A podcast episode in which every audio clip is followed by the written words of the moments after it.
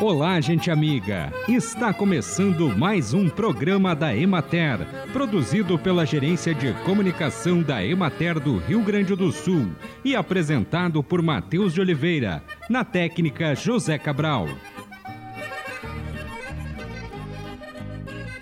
O câncer de pele é o mais frequente no mundo e no Brasil. Ele ocorre quando as células da pele se multiplicam sem controle pode ser classificado como melanoma, que é mais raro e pode levar à morte, e não melanoma, mais frequente e menos grave, porém pode causar deformações no corpo. Ambos têm cura se descobertos logo no início. O câncer de pele não melanoma ocorre principalmente nas áreas do corpo mais expostas ao sol, como rosto, pescoço e orelhas. Apresenta-se como manchas na pele que coçam, ardem, descamam ou sangram, e feridas que não cicatrizam em quatro semanas.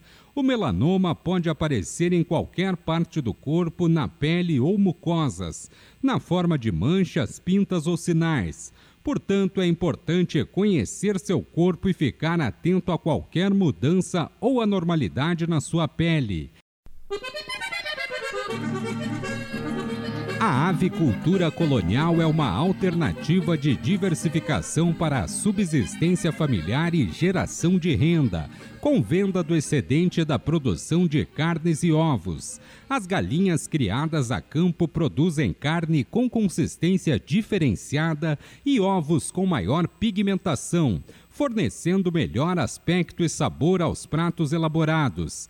Para a montagem de um galinheiro, é necessário construir um espaço que abrigue 10 aves para cada metro quadrado.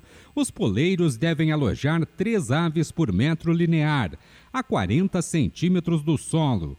A orientação é de que os oitões devem ser fechados no sentido leste-oeste e as laterais com tela e mureta de 30 a 50 centímetros de altura.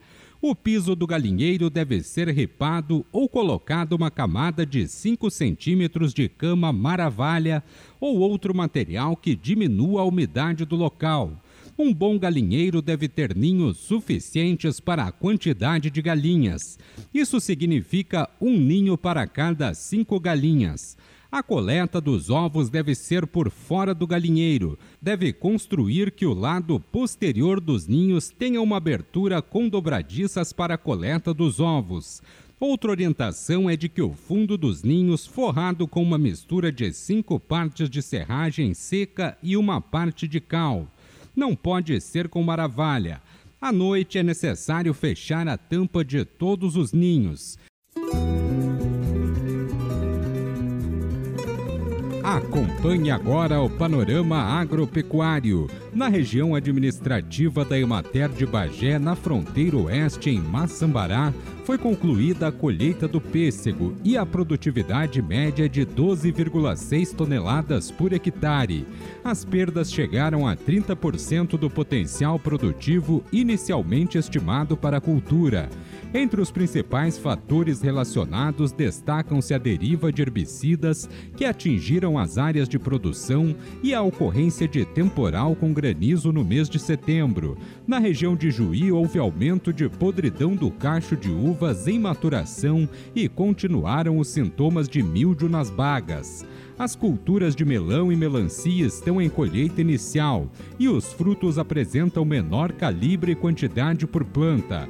Na região de Santa Rosa tem sido intenso o ataque de mildio nas videiras devido às condições de altas temperaturas e umidade nas semanas anteriores foram registrados diversos relatos de deriva de herbicidas em videiras afetando as brotações novas. A colheita e a comercialização de melão estão em andamento. A qualidade é boa, embora muitas áreas tenham sofrido danos devido ao excesso de chuvas e a doenças fúngicas. A produtividade das frutíferas está limitada de modo geral houve apodrecimento de pêssego em maturação e a uva apresenta reduzida quantidade de cachos nos parreirais. A última semana foi favorável aos bananais das encostas do litoral norte. Entretanto, o longo período de nebulosidade e a constante lixiviação de nutrientes do solo afetaram as plantas. A situação é desafiadora pois a incorreta nutrição dos bananais poderá agravar a situação pela indução à fusariose.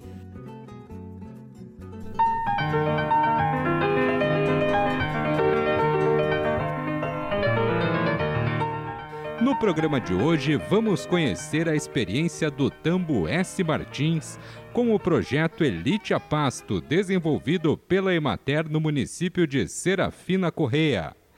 Eu sou o Leonel Salles Martins, do Tambo S. Martins, aqui na Capela São Pedro, Serafina Correia. Dona Alice Silvestre Martins, da proprietária do Tambo S.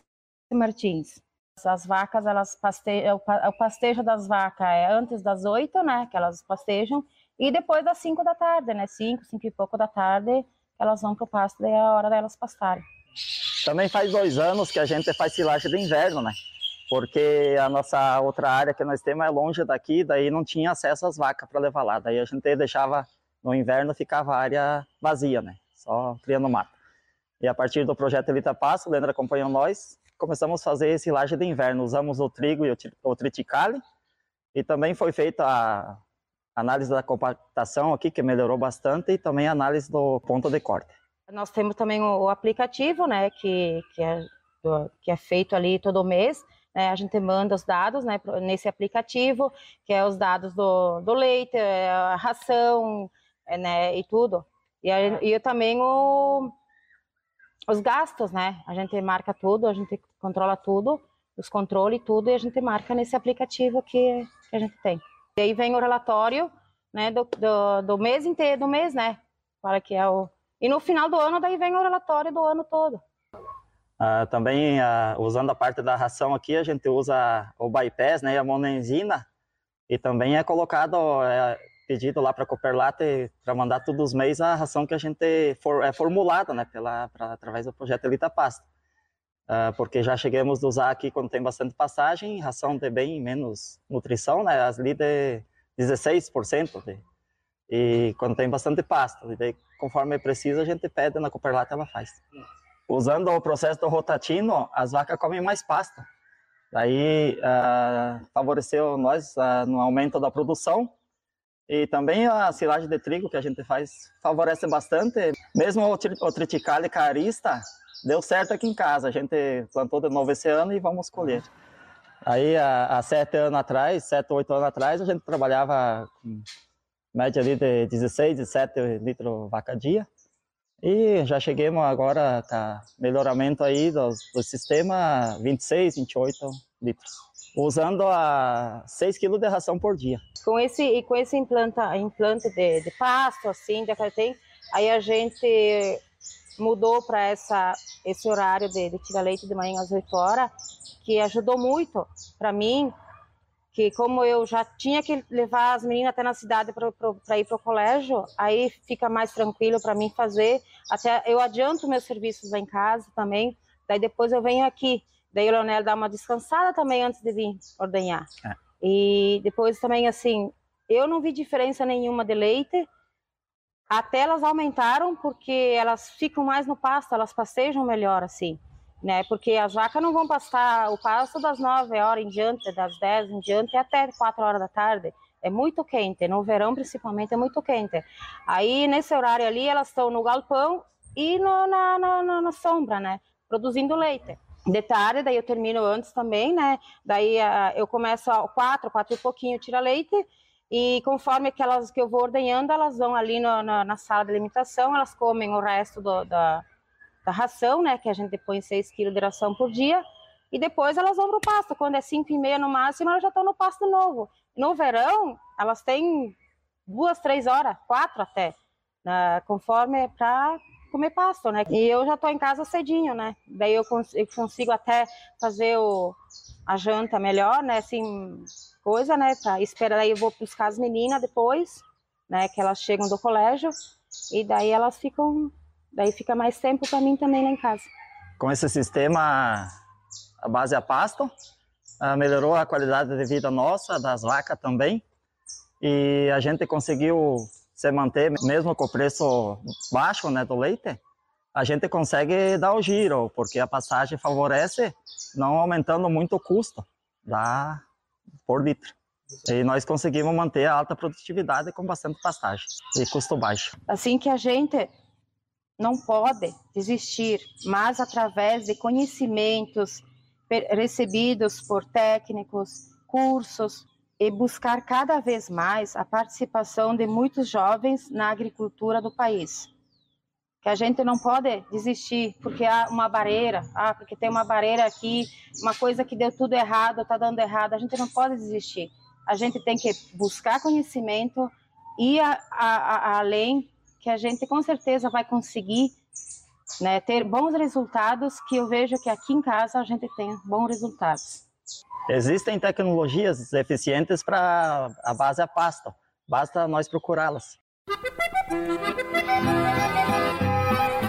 E assim encerramos mais um programa da Emater. Um bom dia a todos vocês e até amanhã neste mesmo horário.